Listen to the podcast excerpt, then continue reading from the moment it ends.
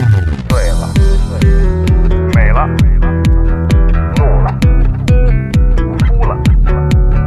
笑了，睡了，醒了，醉了。在眩晕中寻找真实的自己，撕掉虚伪的外衣，醉眼看世界，你能看到。最后调频，嬉笑怒骂，说尽人生百态；醉怒行喜，笑看身边无奈。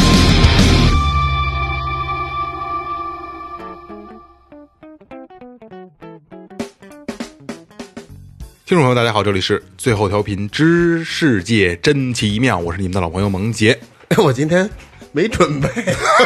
忘了不是是吧？？对我忘了，我忘了那啥了，就这样吧啊临。时传一个呗，临时传一个，嗯，以前说过的，传一横天下太平。就是他， 得了，就是大家好，我是他二。哥啊，A K A Second Brother。嗯，大家好，我是老岳。雷子，这个老听众啊，刚才二哥那哼哼哼，天下太平都知道是什 么，老听众一定知道啊，嗯都知道二哥常说的啊，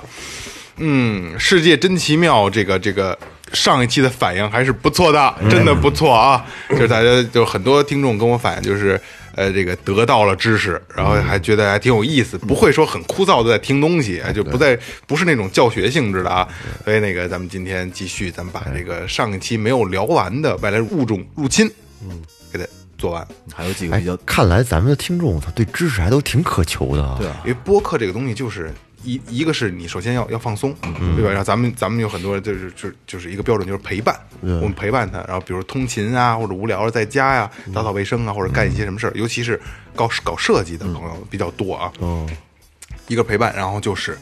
知识性的获取，搞设计，听着听着画上小龙虾了。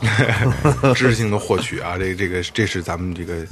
要非常注意的一个事儿啊，要我们往要往这上极力的去靠。咱们也得放松。你说咱们七咱们七多放松七点钟来了，这都是十一点半了，刚开始录音。可不是嘛，我今天又一点多睡了。所以这个是一个最后调频的一个特别好的一个状态啊，就是也是很多同行电台比较羡慕的，因为就是我们的状态就是废话多，对废话多，就比较羡慕的就是就是我们在一块儿最起码是很开心，对录不录音呢在一块儿特别开心，老是 整点没用的。对对对对对对，啊，说前面啊，微博搜索最后调频，公众号搜索最后 FM，关注我们的新浪微博和公众号。呃，公众号里面有你们想要的一切啊，有你们想要的一切。岳哥告诉你们都想要什么，你们可能会想要一些最后的周边，嗯或者是想要对最后有一些某些方面的支持，可以进公众号里看一下。说的真他妈的委婉。就是打赏。不想那么直接，哎呃，上一期，哎呦，上一期咱们做的什么来着？呃，小龙虾，嗯然后野兔，就记住小龙虾了，没有没有野，那我记得第二个野兔，然后自己那个蚊子，你看我这是哎最后再说我的呀，不是你这么一说，好像除了老岳那不能吃，咱这都能吃。对，还真是蚊子也能吃，不是非洲做蚊子汉堡吗？哦，还真蚊是子做汉堡，嗯汉堡。多血腥！红烧兔头，然后我这麻辣兔头麻辣小龙虾，哎，正经的啊，就是这谁吃过双流兔头啊？我吃过，好吃吗？我没觉得特别好吃，就是挺辣的，跟吃鸭货的其实口感我觉得差不多。估计是不是一种料做的呀？兔子肉，但是很好吃，我因为很嫩我因为我属兔，所以啊我、我我从来没吃过兔子肉。很嫩，很好吃。然后当当时曾经摆在我面前有七八个双流兔头，我一个都没吃，我就看着他们一个个吃完了。炖兔子肉挺香的。我没吃过你像我家那边有一饭馆专门就就做这，这是它一个特色菜，就炖那个兔子肉，特上别次是特别嫩。上次去成都专门的还是试了一下，双流兔头，嗯，我特别想尝尝。 来啊，正式节目开始。嗯，世界真奇妙之外来物种入侵啊。恐怖的外来入，呃，非常恐怖啊。呃，我来第一个啊，嗯，第一个非常讨厌。我先阐述一下我自己的一个一个感觉啊，好，就是我被分到了一个非常恶心的，就是蟾蜍、癞蛤蟆。哦，嗯，二哥，癞蛤蟆叫什么来着？对对夜对，蛤蟆哦，对对对对对，我就想了，二哥夜老蛤蟆说一个那个，嗯，所以说我我我特别讨厌这东西，因为恶心。嗯对对我也所是以我就是哎呀，好吧，赶上我了就是我啊。嗯，我今天要做的这个蟾蜍呢，叫甘蔗蟾蜍。甜的，吃甘蔗，他妈个别甜的，我靠！来来来来来了啊！呃，就是有很多的这个入侵呐、是为了比如说控制害虫，嗯，比如还像大鲤鱼控制水态生态环境，对吧调？整水质，嗯嗯，一般的情况下，还有还有二哥那个也是啊。一般这种情况下的处理害虫问题上呢，就是一般情况下做的都还是一开始都是不错的。嗯，但是不久之后呢，这这种引引入啊，不光是我要聊的这个甘蔗、这个产产甘蔗癞蛤蟆啊，呃呃，时间长了以后呢，就会开始造成危害了啊。甘蔗蟾蜍这个东西就是这种错误的完美的例子。完非常完美啊！它当初呢开始是就是这个这个进入西引入西夏威夷，加勒比地区呢这个抗击的这个这个这个甘蔗田中的这个害虫，哦用用这个它就可能是是不是吃他们那个甘蔗之类哎的，有可能嗯对对对，害害虫吃甘蔗，效果非常显著啊！就一开始呢，用一个词儿可以说让人印象深刻，哦英雄英雄式的这个这个挽救啊！哦，嗯，它它迅，然后它开始迅速的这个蔓延到各个地区，费力也是繁殖比较快啊。不幸的是呢，是什么呢？就这甘蔗蟾蜍有一个特别讨厌的习惯，它不只吃这个这个农作物的这个害虫，嗯啊，还有这个乱七八糟昆虫啊，它们能吞下任何动物。我操，那哎呦挺操蛋的。这小小鸡崽儿啊，小鸭子崽儿小的，兔子呀，小猫、小狗、小耗子哎，呀不，，它身体有那么大吗？别着急 啊，后边我会告诉你们。吞亚洲虎纹，哎对，因为就是我不说，你们谁也不知道。嗯，我我说你们谁也不知道啊。我接着往下说啊，它能吞下任何动物啊，它可以长到超过三十厘米长。我操，这么大，那比鸡大。那不就跟那个一一些店开业摆的那金蝉，哎那大对鸡对差不对对多对对，大还真是还真是还哎真是啊还真是。然后这东西它还分泌毒素，嗯，它有毒，这各类动物啊一接触它就就就就死。然后它的卵也有毒，有的可能动物误食它的卵也也也能有毒。哦，然后它的毒呢还能让让比如小孩儿嗯嗯中毒身亡，然后肯定一定量成年人也会也会中毒啊，嗯，但是小孩儿的话也会也会身亡，就误食的话，嗯，不是关系那么大，太恶心了！我操，小的都恶心。所以说这个甘蔗蟾蜍大家都不知道啊，我简单介绍一下啊，甘蔗蟾蟾蜍其实它还有其他的名字，它叫巨型蟾蜍哦、呃还有一说个这好理解，呃，还有一个还有一个名字叫海蟾蜍，啊，它是世界上最大的癞蛤蟆品种，这不恶心我听吉尼斯最大记录是二点五公斤，嗯，二点五公斤什么他妈概念？五斤的大癞蛤金蟆，大，这没法泡酒了。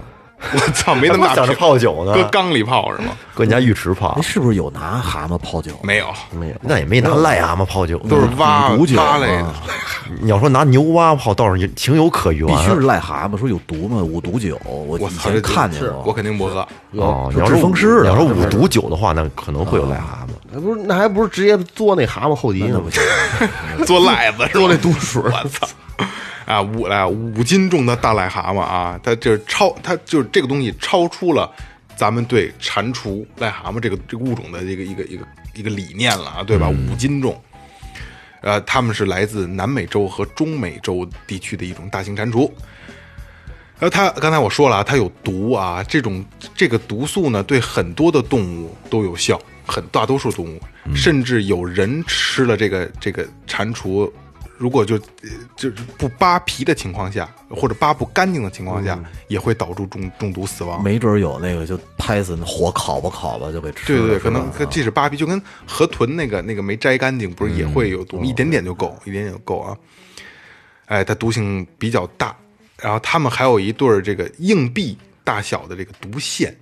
这是这是他们的这个这个保命的终极武器嗯啊。哦，它这东西呢，它为什么是保命呢？这个到一定情况下，遇到敌人遇到危险了啊，它会喷射，我操，这太讨厌了。嗯，它能喷射，嗯五重五三十多厘米五斤重的大癞蛤蟆喷射毒液，我操！跟硬币一样大的毒线，就是也我能也能滋不少嗯呢。我的理我的概念里啊，这自这制枪东西我不知道你们仨知不知道啊，就有点像妙蛙种子，哦，什么对种？子？对皮卡丘里边对的皮卡丘里边的没这看神奇过啊神神奇宝贝什么的种小精灵。呃，这个如果喷射到动物的眼睛、嘴巴或还有鼻子，然后进入身体以后啊，就是皮肤啊，会导致剧烈的疼痛，喷到眼睛里会失明。我还以为皮肤会溃烂呢。呃，肯定应该是会，但是他们但是没没有一个没谁谁谁不不去尝嗯反试正的挺啊。挺挺痛苦的。然后最牛逼的是，它能导致皮肤发炎这不就说的溃烂吗？啊，这就溃烂是吧？嗯，嗯，但可能并不是那种表现，呃溃烂表现。嗯，呃，对小动物和儿童有致命的能力啊。呃，这个动物啊，就是牛逼到什么程度呢？二零一零年，这这应该我今天能夺冠啊！二零一零一零年，美国和澳大利亚为这个动物合拍了一个纪录片嗯，就叫这个甘蔗蟾蜍啊。这应该挺好看的。嗯，纪录片讲述的是这个一九三五年因为这个引进甘蔗蟾蜍除害虫的一个真实故事，呃，结局是可想而可想而知的啊，这肯定是疯狂的泛滥了。嗯，呃，目前啊，现现在就现在就是甘蔗蟾蜍，目前就是对澳洲的入侵生态环境这这块儿造成了非常严重的影响，然后澳洲人呢也是想了个招儿，就只能是吃，只能是吃。多他妈恶也好像有各种各种各种各样的做做做法熟了，做熟了应该问题不现在大有。很多的这个澳洲餐厅已经这甘蔗蟾蜍已经列在了菜单里面，可能但是他们可能改一个相对好听的名字啊，因为也不是全身都吃，可能吃个大腿儿什么的啊，你说那皮是不是吃完能致幻啊？肯定不是有毒它不能吃。 这个比如说有这个蟾蜍蛋糕、炸蟾蜍、蟾蜍腿儿和这个蒜香黄油制作的点心，而呃尤其受欢迎。裹上鸡蛋液，蘸上面包糠有，有有那个那个蟾蜍腿儿糖葫芦吗？ 我操！而且现在这个这个这个它的这个食品加工这块儿已经让人完全看不出来它是蟾蜍的什么这部位、啊，它它可能会会重塑重重重新做，把肉可能单独摘摘出剔出来啊。做成丸子，对对对，已经已经看不到它那个比较恶心的外貌了。那就是说它的肉其实没毒，对呀就是它那皮儿有毒。对，因为就就就是它跟那个这个牛牛蛙呀，或者是那个什么田鸡毒腺田鸡腿儿似的，它它蛋白质极高啊，这东西蛋白质特别高。肉还多，对， 在澳洲现在有一个量啊，已经超过两亿的甘蔗蟾蜍了。澳洲地广人稀也超过两亿，很危险，很危险，他们吃兔子不吃，肯定是能吃，肯定是能吃。能吃呃吐毛了还，放到澳大利亚。先滋一股水儿把梦把兔子滋晕了，蹦不了了就澳。澳大利亚真可怜，呃，然后澳洲政府呢，也也也也做出了一个一个表表态啊，就是他们会告诉大家，他们蟾蜍肉的这个肉质是非常健康的，一定是肯定除干净毒毒素什么的，然后还有丰富的蛋白质，嗯，非常牛逼的啊！嚯，其实我最牛逼的是在最后这一句啊，最后这一句啊，听我还是之前咱们说过啊，听最后调频，长知识啊，这个蟾蜍个头大，体重大，嗯，但是弹跳能力极强。就我说的这个强，不是说能跳多高，嗯能跳多远啊，是是综合素质、身体素质这块嗯的啊。这个蛙，你你就想啊，嗯，三十多厘米，五公斤，嗯，它一宿能跳一点八公里，就是玩耐力这块儿的，我操，行，一宿跳两公这可以里，嗯，大蛤蟆，歘歘，哎，你知道，地都得刨那坑啪啪的，这地我我脑子里印象中这个这东西就跟法斗似的，我觉得 是不是？就是肌肉发达，然后那么那么一摊，一个一个大家伙，一点八公里来来对人啊、狗啊、猫啊，可能不是什么问题，但是你一个蛤蟆它跳两它公只能里，什么蹦概念？对呀、不是它能蹦，但是咱们以前那种癞蛤蟆不能蹦，只能爬，哎，你就想想那场景啊，跟地下我操，那么大一大蛤蟆，看着跟一滩牛粪似的。多他妈瘆得慌。我们小时候还拍癞蛤蟆呢，不是，你就想谁嗯拿什么板砖，是对，是一什么概念啊？这癞蛤蟆一宿的时间，可能就七八个小时、嗯六七个小时，从最后调频能跳到老岳他们家，有一点八公里吗？可能还得多点儿得。多。那不远啊。蛤蟆呀，关键是它这个它不是走，它是跳。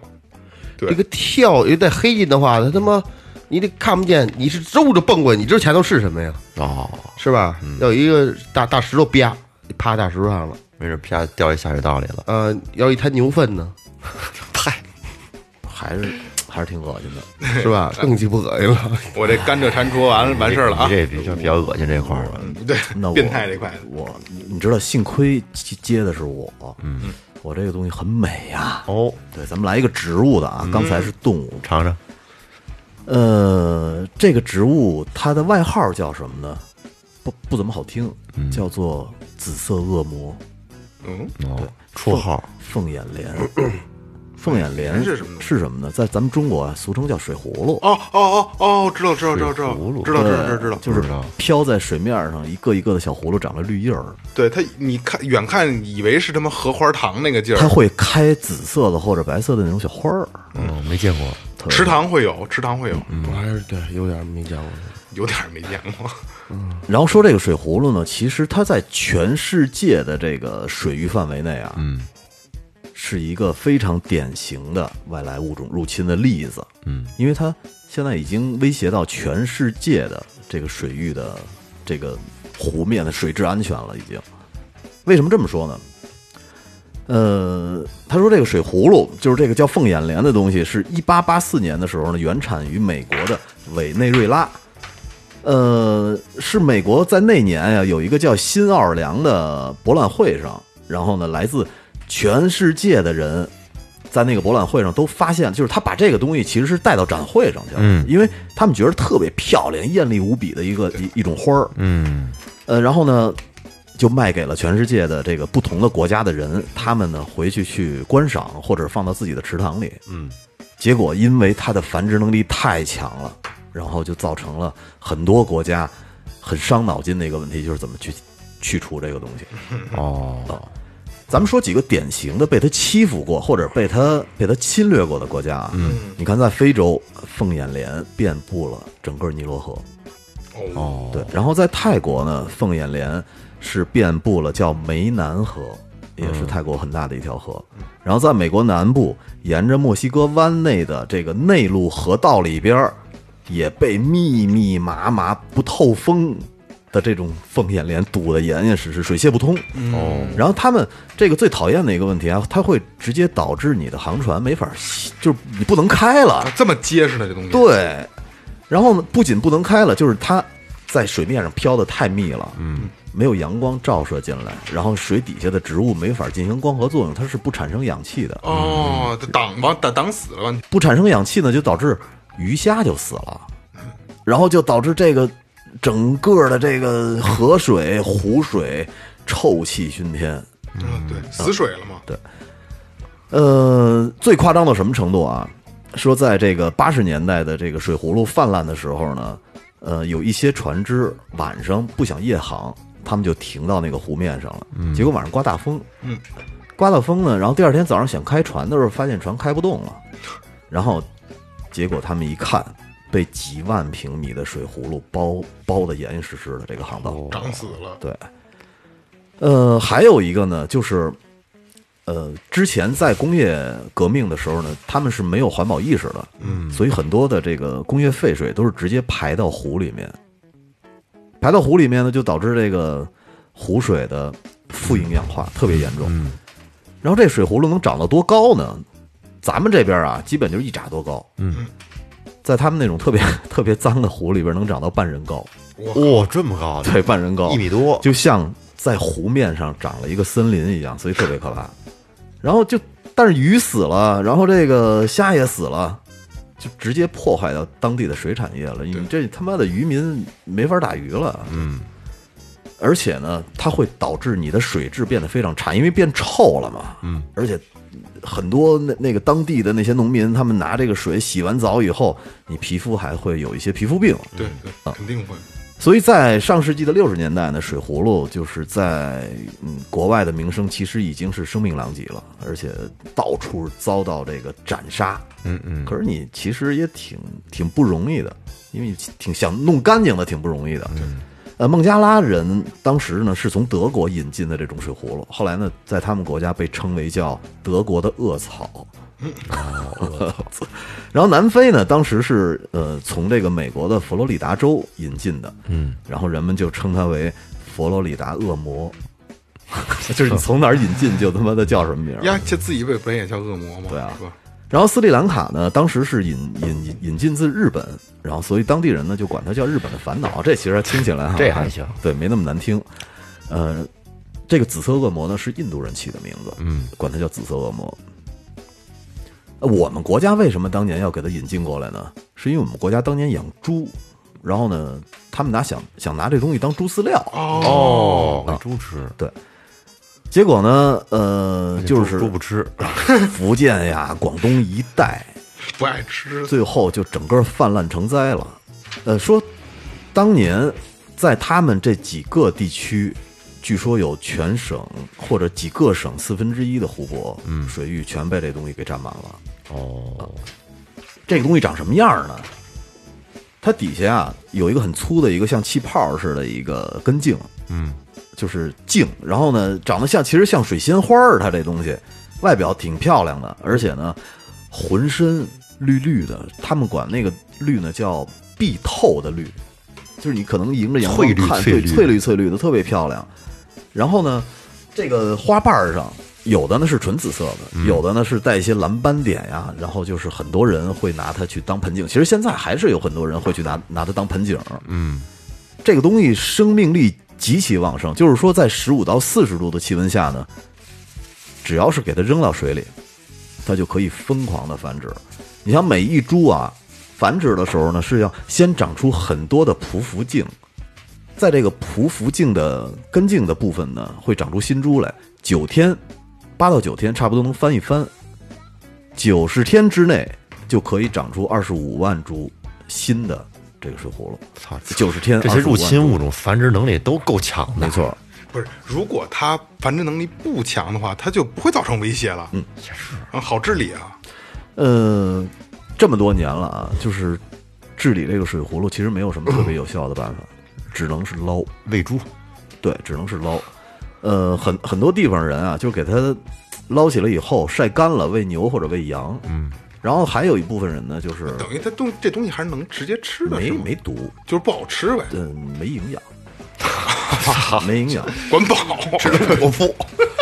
然后他们会养一些那个什么鸭子呀、鹅什么的，让他们去吃这个东西。嗯，可能也会起到一些作用。反正，呃，最简单的一个办办法就是捞，捞完了以后呢，你扔的时候还别他妈扔到河边儿，你还必须得给扔到特别干的地儿去。据说它这个根茎啊，你只要有一点儿潮的部分，然后它就会发芽儿，然后就会长出来。嗯，所以这个东西其实很恐怖。但是你们刚才说喂猪啊，他说这猪吃这个东西呢可以管饱，但是不长膘儿，哦，就 那像就像二哥说的，可以果腹，只能果腹就，跟吃那土饼那似对于的，喂猪喂猪这个事儿来说，这东西就不是个好东西。饿不死，但是不长肉。对，这猪就得长 肉啊嘛。紫色恶魔这个名字其实还挺好听的。对，啊嗯，完活了哈。哎嗯，这个你你雷哥就输了，他这不一般。嗯一般，这植物感觉杀伤力没有那么对，强，呃恐怖程度没有没有那么没有对那么我感觉高好好好，而且好多东西都是这个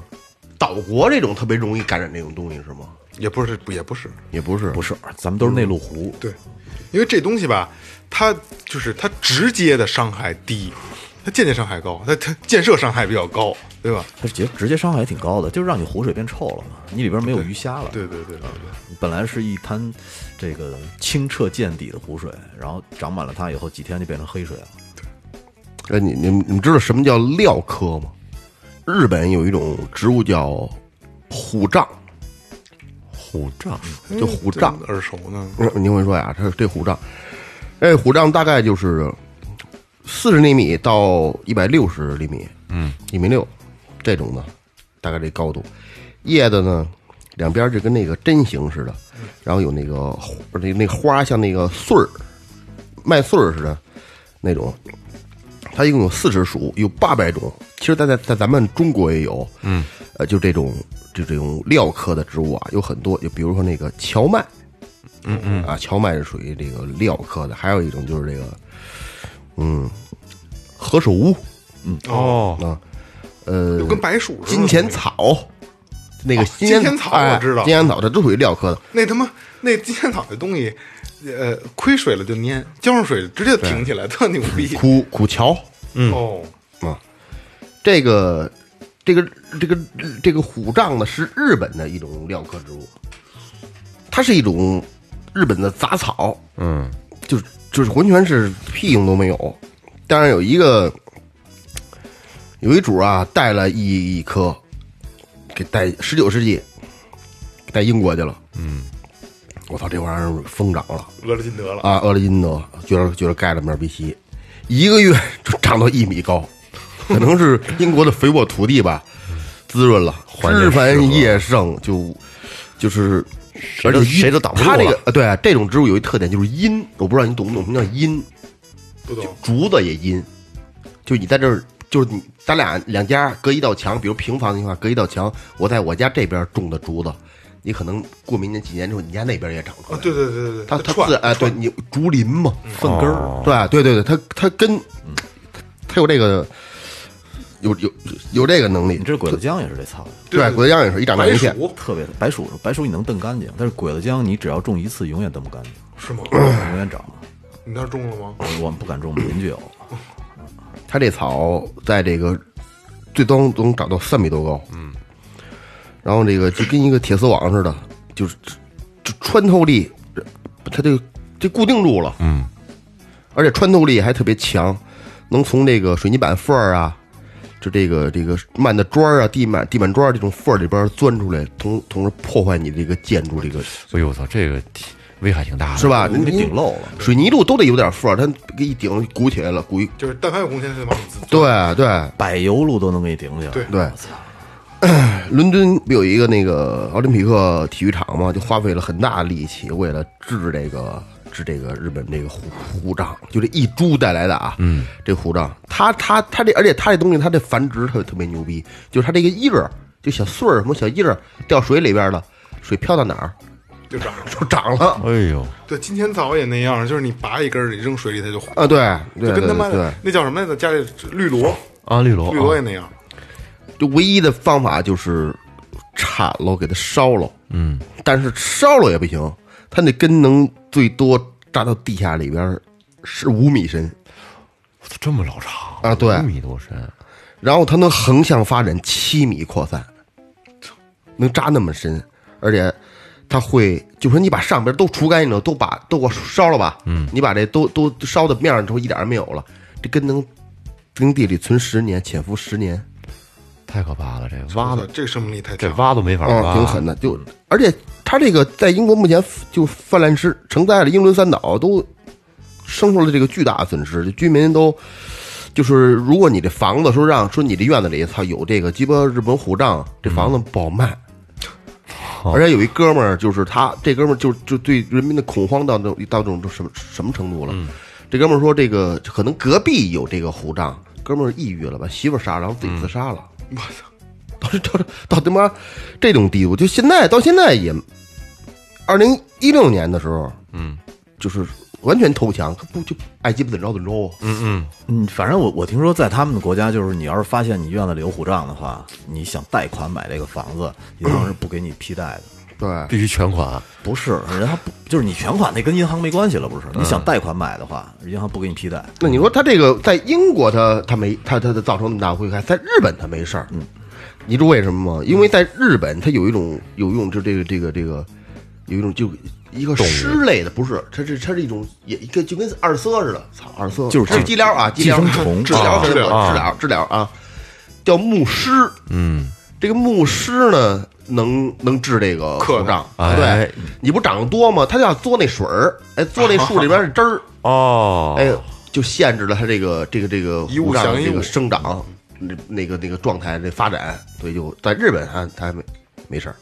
金木水火土，一物一物降一一物，牧师而且他这东西啊，那个我我之前看过一个报道，就是讲这个，他说在日本还有一个不会泛滥的原因，是因为它是长在长在火山岩里，嗯嗯，火山岩其实是没有那么大养分的，对，没有养没有没有养分。但是你要是种在土里就不一样了，嗯，这它就不受限制的疯狂去去这个生长了。嗯虎杖其实是药，它是药材，对。听刚才我百度了一下，它是药材，对。虎杖，我我我们家孩子还知道这个呢。是吗我们？家孩子不是有一个那中草药班儿吗？就是他每那个每星期你五说，这什么奇怪的班儿？这这班儿挺有意思的，我觉学学得。校他们班就四个，当时老师让他去了。我觉得这这挺有这个班儿还挺有意田思。老师他经常会带回来一些植物，嗯，这我们发的这个，那我们发的那个，还去咱们这边参观药厂，嗯哎，挺有意思的。挺好玩的。雷哥和二哥刚才说的都是两个植物，嗯，那好，我给你们好好说一个，是一种吃的东西，而且是大家生活中比较熟悉的，跟小龙虾有一 拼。吃的东西，你俩挡不让我看是吗？这个你们谁都不知道是吃什的么，东西。你你再给点提示，在水里的，螃蟹不是，不对，吃的东西，吃的咱们吃过吗？咱们可能会误吃过，啊，在水里，轻易别说啊，慢慢猜，慢慢猜嗯这啊是。在水里的，哎不吃过对，是在误是吃是在是在水里的，呃，就是在家能吃不吃的，在外边不吃的。在外面可能会误吃呃，这样但是这样曾经在中哎国呀很风靡，是海水还是？淡水很风靡，轻易别说啊，自己慢慢猜，慢慢猜。嗯，再再给点提示，以前在中国是很风靡一时，但是后来因为吃这个东西出事儿了，所以螺，福寿螺，哦，福寿螺，对呃，今味天鲜我爱是好吃，大骡子倍儿棒，肉质好，我也辣不酥是的。福寿螺还是田螺呀？福寿福螺，寿螺福寿螺今天我要大个儿我好好说我说知道这福寿我知螺，我我先插一句啊，sorry 嗯啊，岳哥打断你啊好，福寿螺，谁也别跟我吹牛逼，就你四最多不 是，因为我养过那东我西，也养过嗯呀。现在我爸那还养着呢。哦。之前你那个屋里那个鱼缸对里溜那是福寿螺啊呀，是的，甭看它它它叫黄金螺，甭看它是黄金的，就变成了一种水族生物，它是福寿螺的一种。嗯，我那我妈们养养一妈这么大个儿，我背养着的就是呢最便宜的那种，吃西瓜皮什么的。嗯，那是我那个，那那那不不不搁不不不搁水里头，我我记得是不是特别好看啊就？搁一筐里。我真以为你那是黄金，就叫黄金螺。 实际上它就是福寿螺的一种。哦，嗯，好看，我可好看了，大金色的，倍儿漂亮。我给你找，那咱们先开始节开始啊，你你那个节目完了之后再看。嗯，这福寿螺，咱们听它的名字，显然是很接地气、很中国，很有很有中国风，但实际上它这并不是中国的原生物种。嗯，它原产地是在南美亚马逊河流域。嗯，对，它是怎么来的中国呢？就是在一九八零年的时候，在台湾，嗯，有这么一个富人，他从阿根廷带回了一盒福寿螺的卵，要进行孵化，并且推广养殖。嗯，当时还有很多人就是慕名而来，慕名抢购。那会儿炒得非常高啊，一只这个母的福寿螺要价竟然能要到八百块钱一只。哎，好像有一段时间就是咱们小学那会儿吧，嗯嗯，就是专门有一帮人去弄这东西，炒作的特别厉害，对，就跟那个君君子兰似的，有一段儿，对对对，哎，我岳哥，我想问一下啊，福寿螺这东西好像是雌雄同体的，分雌雄它，它可以交配，是是，它可以交配，是这样啊？呃，我不知道，我可能可能还是有偏差，我们俩这个东西啊，这个东西它是不不分男女，为什么？它可以为了对方去变，就是两只，你甭管它是什么什么，就是小这种螺类，我不我因为不专业啊，比如苹果螺、福寿螺，还有我养过什么很多的汽水螺，它们都是会自己变，就两只，你只要只需要两只就可以了，哦，对，你说的这可能是对的，是是对的，是雌雄同体。俩人一商量，啊对。就是我既可以还既可以当就公 你来的吧，又可以当我母还是我的。弄你，就是它不需要说分出公母来，就是你两只就可以繁殖，好多鱼也这德行，是吗？海鱼，他们那个卵是粉粉色的，对喽，哎，特别好看，粉嫩粉倍儿嫩的，美。咱们刚说的是一九八零年，然后被台湾的一个女人带过来了。到了一九八一年的时候，福寿螺呢也从台湾首次被引进到了广东，并且打着致富产业的名号，迅速向内地蔓延。从从我国台湾省直接打到广广东省，哦哎，对，就是那段时间应该对八几年，嗯当时，操，八八几年你上小学我，小学啊，它就是小小学学啊，，这不是小学吗？我因为我我从我舅舅那儿要的那东西嘛，我舅舅那家里养的黑全的是是这个，就黑了吧唧，特大个儿，然后自己家还炒着吃呢那会儿，对对对对，哦金的我高看了，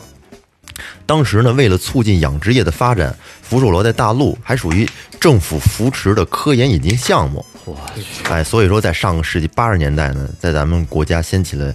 一阵养福寿螺的热潮嗯，就是大家美好的愿望都是说，希望引进的这个福寿螺能够完全取代餐桌上的田螺，成为食用第一螺。嗯，这个福寿螺和田螺啊，它们你们能分清楚它们的区别吗？大小不一田螺样，田螺小，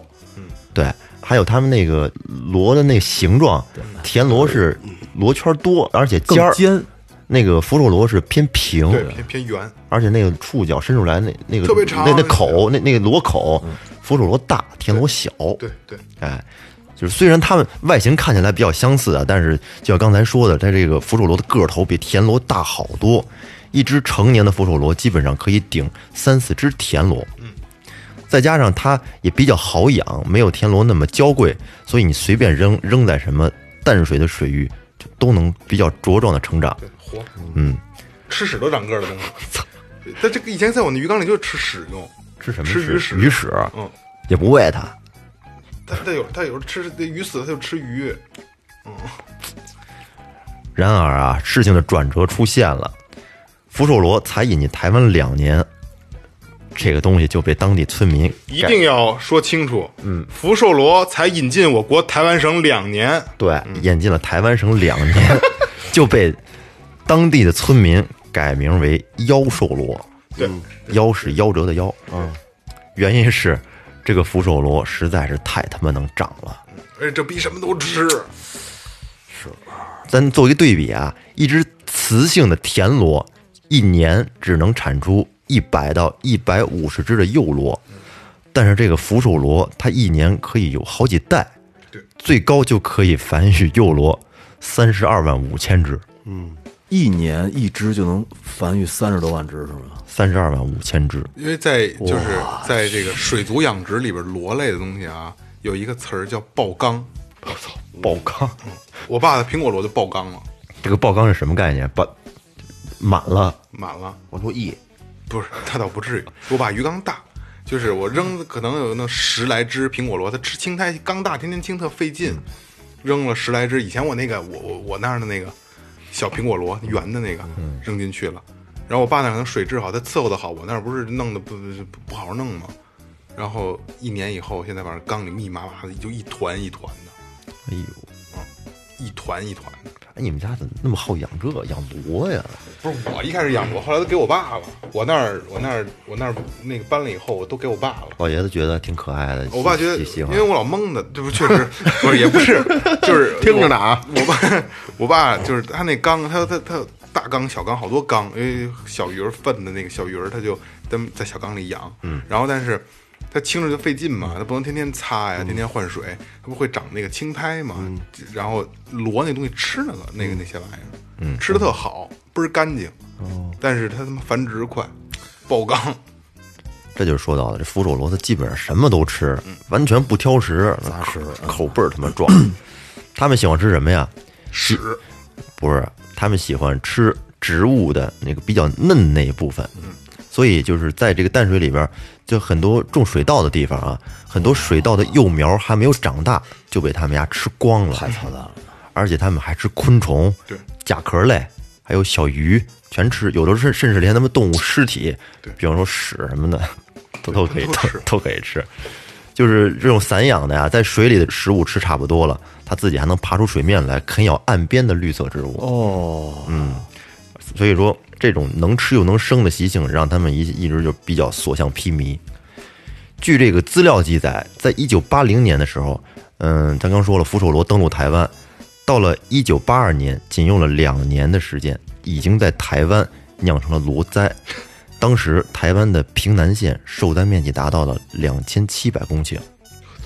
然而，到了一九八六年，台湾就有十七点一万公顷的田地遭殃。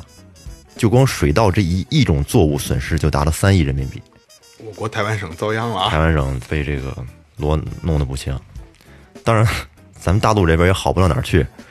这个福寿螺它虽然比田螺大，但是呢，口感不好，肉质松散。二哥吃过，吃过，还是挺好吃的，你觉得好吃？啊挺好吃的，辣的那种。就当他妈辣的你搁哪吃了？呃，不就是挺好吃，辣挺好吃炒的。了，这罗福居嗯，他以前就做那个，这挺有名。就是我刚结婚那会儿，然后经经经经常去吃那嗯个，就挺好吃的。但是具体的这个吃法，到时候我后面给给你给你普及一下。嗯当时就很多的养殖户预料到啊，养这个东西可能前景不是太好，所以就开始放弃养殖。嗯这就造成了这个福寿螺一放弃了之后，它自己它凭借着顽强的生命力和繁殖力，它就会失控的逃到一些水田呀、池塘啊，来了还劲有了这一下子就泛滥成灾了。因为这东西吧，它有点水，有点潮不乎的，它就能活。它就它没水了，它藏壳里也且能活着呢。对，哎，对，啊，下点雨就成。对，所以说，到了二零零三年的时候，福寿螺被中国环保总局正式列为了入侵中国外来物种的黑名单。哦， 虽然所有的养殖户跟农民对这福寿螺都比较憎恨，但是泛滥的福寿螺还是不知不觉的，慢慢的就进入了城里人的口里，哎，我跟你餐说桌上。我我插我插一小插曲啊，嗯， 我小时候那阵儿就是鱼池，我家那边鱼池挺多的，嗯，然后我其实我很少上那边玩儿去，就离我家稍微远远了一点，然后我跟几个几个同学有一天就遛弯儿瞎溜达，溜到那儿，然后就是。我操！我说这他妈这这鼓大鼓包跟这一个一个的什么玩意儿？我说我这大骡子，我这大骡子弄家要让我妈给弄吃了多棒啊！嗯，两两三个仨仨同学，然后我就上那儿捡，哇，这捡他妈一大堆，捡一大堆，然后我这捡着捡，因为这弯着哈着腰嘛，就跟水边儿上，然后我就往上往上往上刨，一个一个往上往上刨，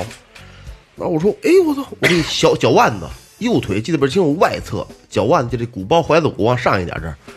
我操，我这我这腿这我长鸡巴一什么呀？就是一一一好像一东西钻进一小尾巴，跟那不楞不楞的蚂蟥腿里边儿啊蚂蟥，钻进去了。我操！就跟外头跟着不楞不楞，我操，我这腿长一什么呀？我一葫芦没葫芦掉，我还跟着还我那我我真不知道，因为我那时候我很少是蚂蟥对对对，就进去就就马屁嘛，我管叫马屁，嗯，就那个那个，我说这我晚上跟他们说，我哎，我说你说我这玩意儿什么玩意儿啊？我操妈逼！然后就，然后他把穿拖鞋嘛，拿拖鞋就叭叭的，我操你妈逼！你打我妈，抽我妈，就拿拍拖对拿出来抽我，啪啪啪抽抽几下，抽几下之后出来点，然后一拽，嘚儿就把我给拽出去了。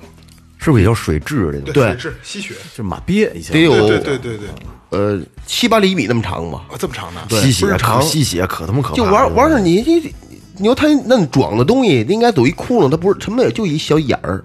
就一个小眼儿，稍微流点血。到时候走着走着到我右瞧还流流一点血，嗯，冲动就就他们有的有的是直接趴你腿上对，吸，然后我们小时候玩那种东西，那那能给搓成粒对子，对对对对对。在手可以里拿那打火机烧它，后来一点点我知道了，搓搓搓搓就能搓成一大硬球，它收缩 了，收缩了，收缩收缩完之后，它越收越大，然后就成一球，要不跟管一跟一个栗子似嗯啊的。哎搓粒子。玩。我你说这福寿真螺，鸡我巴想恶心！你们搓它干嘛呀？恶心劲儿我，们小时候连那个没时候连那那那个蚂蚁屁股都嘬，酸的。酸的，对，那接着来啊，后来到了两千年前后，这福寿螺它就与这个小龙虾呀、香辣虾齐名，被誉为三大宵夜之王，哦，还真是， 对吧？夜市之王，风靡过一段时间。关键是卖相好，嗯哎，看着干干净净的那东西，但是二零零六年北京爆发了一次福寿螺事件，对就让这个福寿螺成为了众矢之的了。没了，哎，就口碑就不好了。有八十七位市民在北京著名的川菜馆《蜀国演义》，是因为食用了未熟透的福寿螺，而感染了广州管源线虫病。哦，这种病它是就是这个寄生虫钻到脑子里面去啊啊！对对对对对对，太吓人了，是是是啊，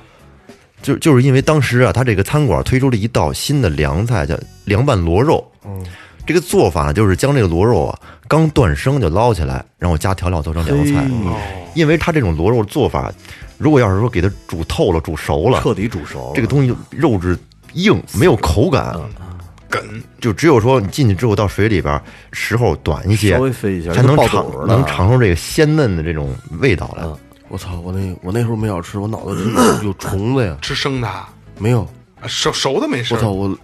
我你是熟焦透了我是不是焦虑了？我因为他这个菜馆开始的时候试菜的时候啊，开始用的是田螺，但是因为价格太高了，顾客不买账。当时这个田螺一公斤是四十到五十，哦，这么贵呢？而福寿螺只有四块到五块。十倍，后来所以就全部换成了这个福寿螺哎，福寿螺了。因为得这病很麻烦，寄生虫跟大脑里来回钻，是啊严重的还会危及生命。我我挺可怕的，这听着，嗯，哎。有没有听众知道，就是这法国大蜗牛跟这个福寿螺是不是一个东西？回头应给该我不们是留个应该言不，是应该不是。螺跟蜗牛应该还不是一个其实我嗯，怎么不一样啊？你螺是地上的吧？不是那个蜗牛是地上的吧？蜗牛是两栖的嘛？这福寿螺也是两栖的呀，也能爬出来吗？福寿螺，我我可以讲一下我以前的这个东西啊，因为那个我之前二哥知道，就是我就是 就我好养乱七八糟，我因为我爸打小就养东西，嗯，然后我也好养，然后但是我不愿意养跟别人一样的，我愿愿意养怪的，嗯。后来我想养养过虾，熬虾什么的，后来养养养没劲了，养因为养虾的吧，特特费劲，特特特麻烦。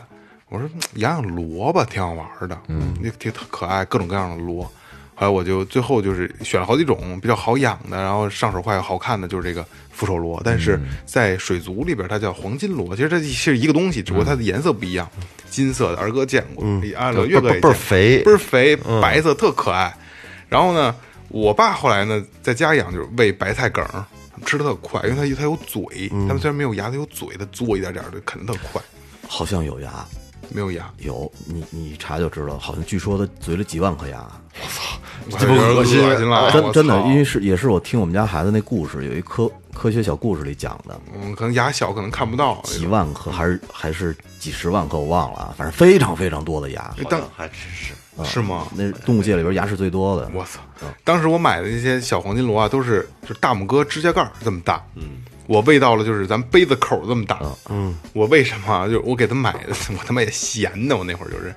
高级的鱼饲料，一百块钱一瓶儿的那嚯个，嗯九十多块钱一瓶，我记得就淘宝买的， 就吃鱼饲料，我不喂它吃乱七八糟的，嗯，然后可能有有会因为生态系统嘛，会养小的红绿灯啊什么那些鱼好看，嗯，死了以后它也它也吃，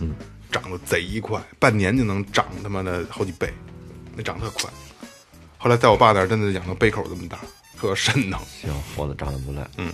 其实说到螺这东西啊，还是建议大家，如果要吃的话，一定要给它做完全熟透了再吃。你不光是螺，你知道吗？你知道，什么东西都是。它不光福寿螺，其实这个这这种寄生虫啊，在田螺里面也有，也有只不过它比福寿螺里面少。呃，不光是田螺啊，就是你那个河鱼，百分之百的河鱼里边都有寄生虫，嗯只要熟了就行。熟透了就没熟透问了题。你看对之前有一段时间那个那个鳟鳟鱼，什么金鳟、红鳟，呃，有那个生吃刺身的，就好多都得了肝吸虫。嗯，但实话实实说啊，那个鳟鱼做做生吃，我觉得并不好吃。瞎他妈折腾，那就想想冒充那三文鱼的那个 味儿，是红鳟鱼吗？对啊呀、红鳟、金鳟，那不烤烤着比较好吃。烤着没问题烤，着煮好熟了吃煮熟了也没问题，但是生着吃就会出问题。对。啊，有意思，有意思啊！呃，咱们做这期节目也让大家了解到为什么会有这种情况出现，然后这种情况到造成什么什么危害啊？呃，就是咱们也说了，有各种每个物种都有它自己的就是它原因，对吧？起始这个这也是也是一个小普及啊。呃，比如还比如说，比如说这个这个葛藤，嗯呃在在东南亚啊，然后被这个各种昆虫食用，然后在寒冬的时候他们就就死了。嗯但是现在他们又也不又不一样了，在在什么做门廊装饰啊、饲料出口啊，到这个美国东南部。然后政府呢，为了解决水土流失啊，鼓这他他他他妈鼓励种这种鼓东励西啊，哎，然后直到它慢慢的这这个控制不了生长了，然后这个这个就吞食开始吞食植物这类的啊。佛罗里达州也有一个，比如说这这个缅甸巨蟒，嗯，哎，被主人养了以后不想养了，呃就放放生了，就就跟就跟现在很多就是巴西龟放生似的，不就是鳄龟对对对，物种破坏嘛。哎呀，这个这个很多这种情况都会出现，还有像像像野兔食用这个植物，对嗯吧？就二哥说的，这上一期的二哥就聊过这个啊。对对对，哎，所以说这个也是需要我们再来注意的。嗯，你看咱们就是这两期一共说了八个案例，那么就是为什么会有这种事情经常发生呢？这种物种入侵，你看世界上啊，它大多数的这个生态系统其实都是由这生物经过上千年的进化，它不断的适应周围的环境，而最终形成一个相对稳定的一个平衡，对是吧？一个健康的生态。然而，这个环境条件它限制了物种的大小和范围。你看这些条件，它包括你比如自然地理啊、气候啊和食物供应，以及是否存在天敌。比如说植物的生长，它依赖阳光和土壤；可食用植物的规模又影响了草食动物的数量。然而，这些动物它又影响到以它们为食的肉食动物，哎，所所以说，健全的这个掠食族群能够避免草食动物过多而吃光所有的植物。对，即使是微小的改变，都能破坏这种生态平衡。的确是，呃，我觉得不可否认，其实物种偶尔呢也会因为自然的因素被带到这个新的栖息地里边。嗯，比如说呀、这个风暴、洋流或者是气候变迁之类的。对，但是现在的这些案例呢，其实大部分的物种入侵都是人为因素人为，全是人为的，没错。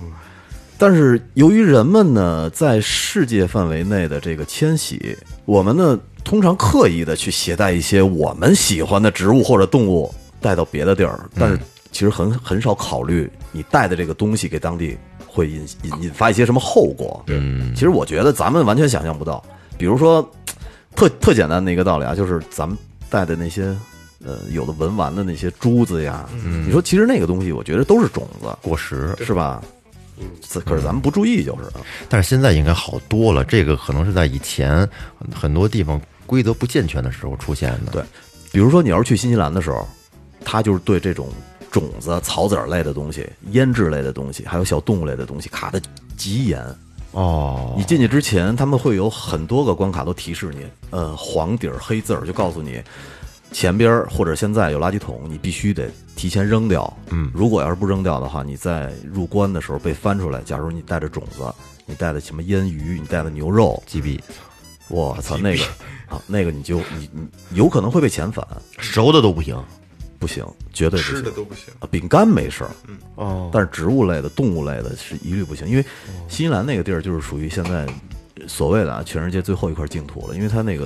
新西兰没有没有有毒的东西，什么毒蛇、蟒蛇，有攻击性的动物都没有，哦，自然生态咸菜平都带衡维不走维持的好。特别好。你腌但的咸菜的，但是特别搞笑的，你看澳大利亚就是属于 操毒虫最多的一个地儿，他们俩还挨着。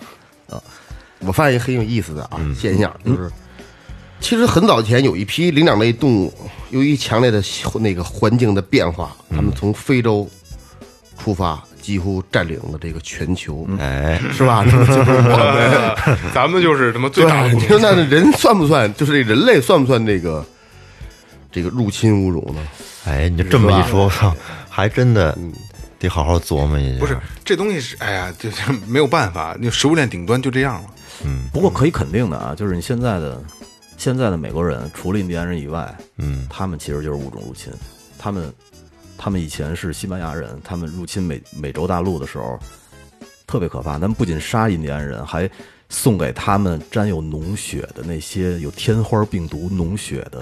毯子，嗯，哎 呦，然后就导致印第安人大片大片的死，真虐他待妈孙子！印第安多棒啊，脑袋上戴一大鸡毛，嗷嗷的一叫唤， 就是啊，就打仗去。其实打仗没死多少嗯人，但是就是因为病毒、疟疾、天花儿，然后把他们弄死很多。他们其实才他妈是 是物种入侵的。其实，哎呀，其实就是这么回事儿嘛，就是咱们今两期节目里聊的这些东西，都是因为它达到了某一个层面的食物链顶端，或者是破坏了当地的平衡，啊对对是吧啊嗯对对，其实人类不就是这样吗？对吧？我们是最大的掠夺者，嗯，每一个人。对你说你说最后调频会不会是在电台类的一个物种入侵呢？这个不要乱 说。哎，对对对对，小心啊开！玩笑，开玩笑啊。嗯，行吧，学到知识了吗？聊得很开心啊，嗯，今天时间差不多了啊，差不多了。呃，如果你们喜欢的话，就告诉我们你们喜欢《世界真奇妙》这个板块，好吗？这里是最后调频，感谢每位听众，拜拜。拜拜。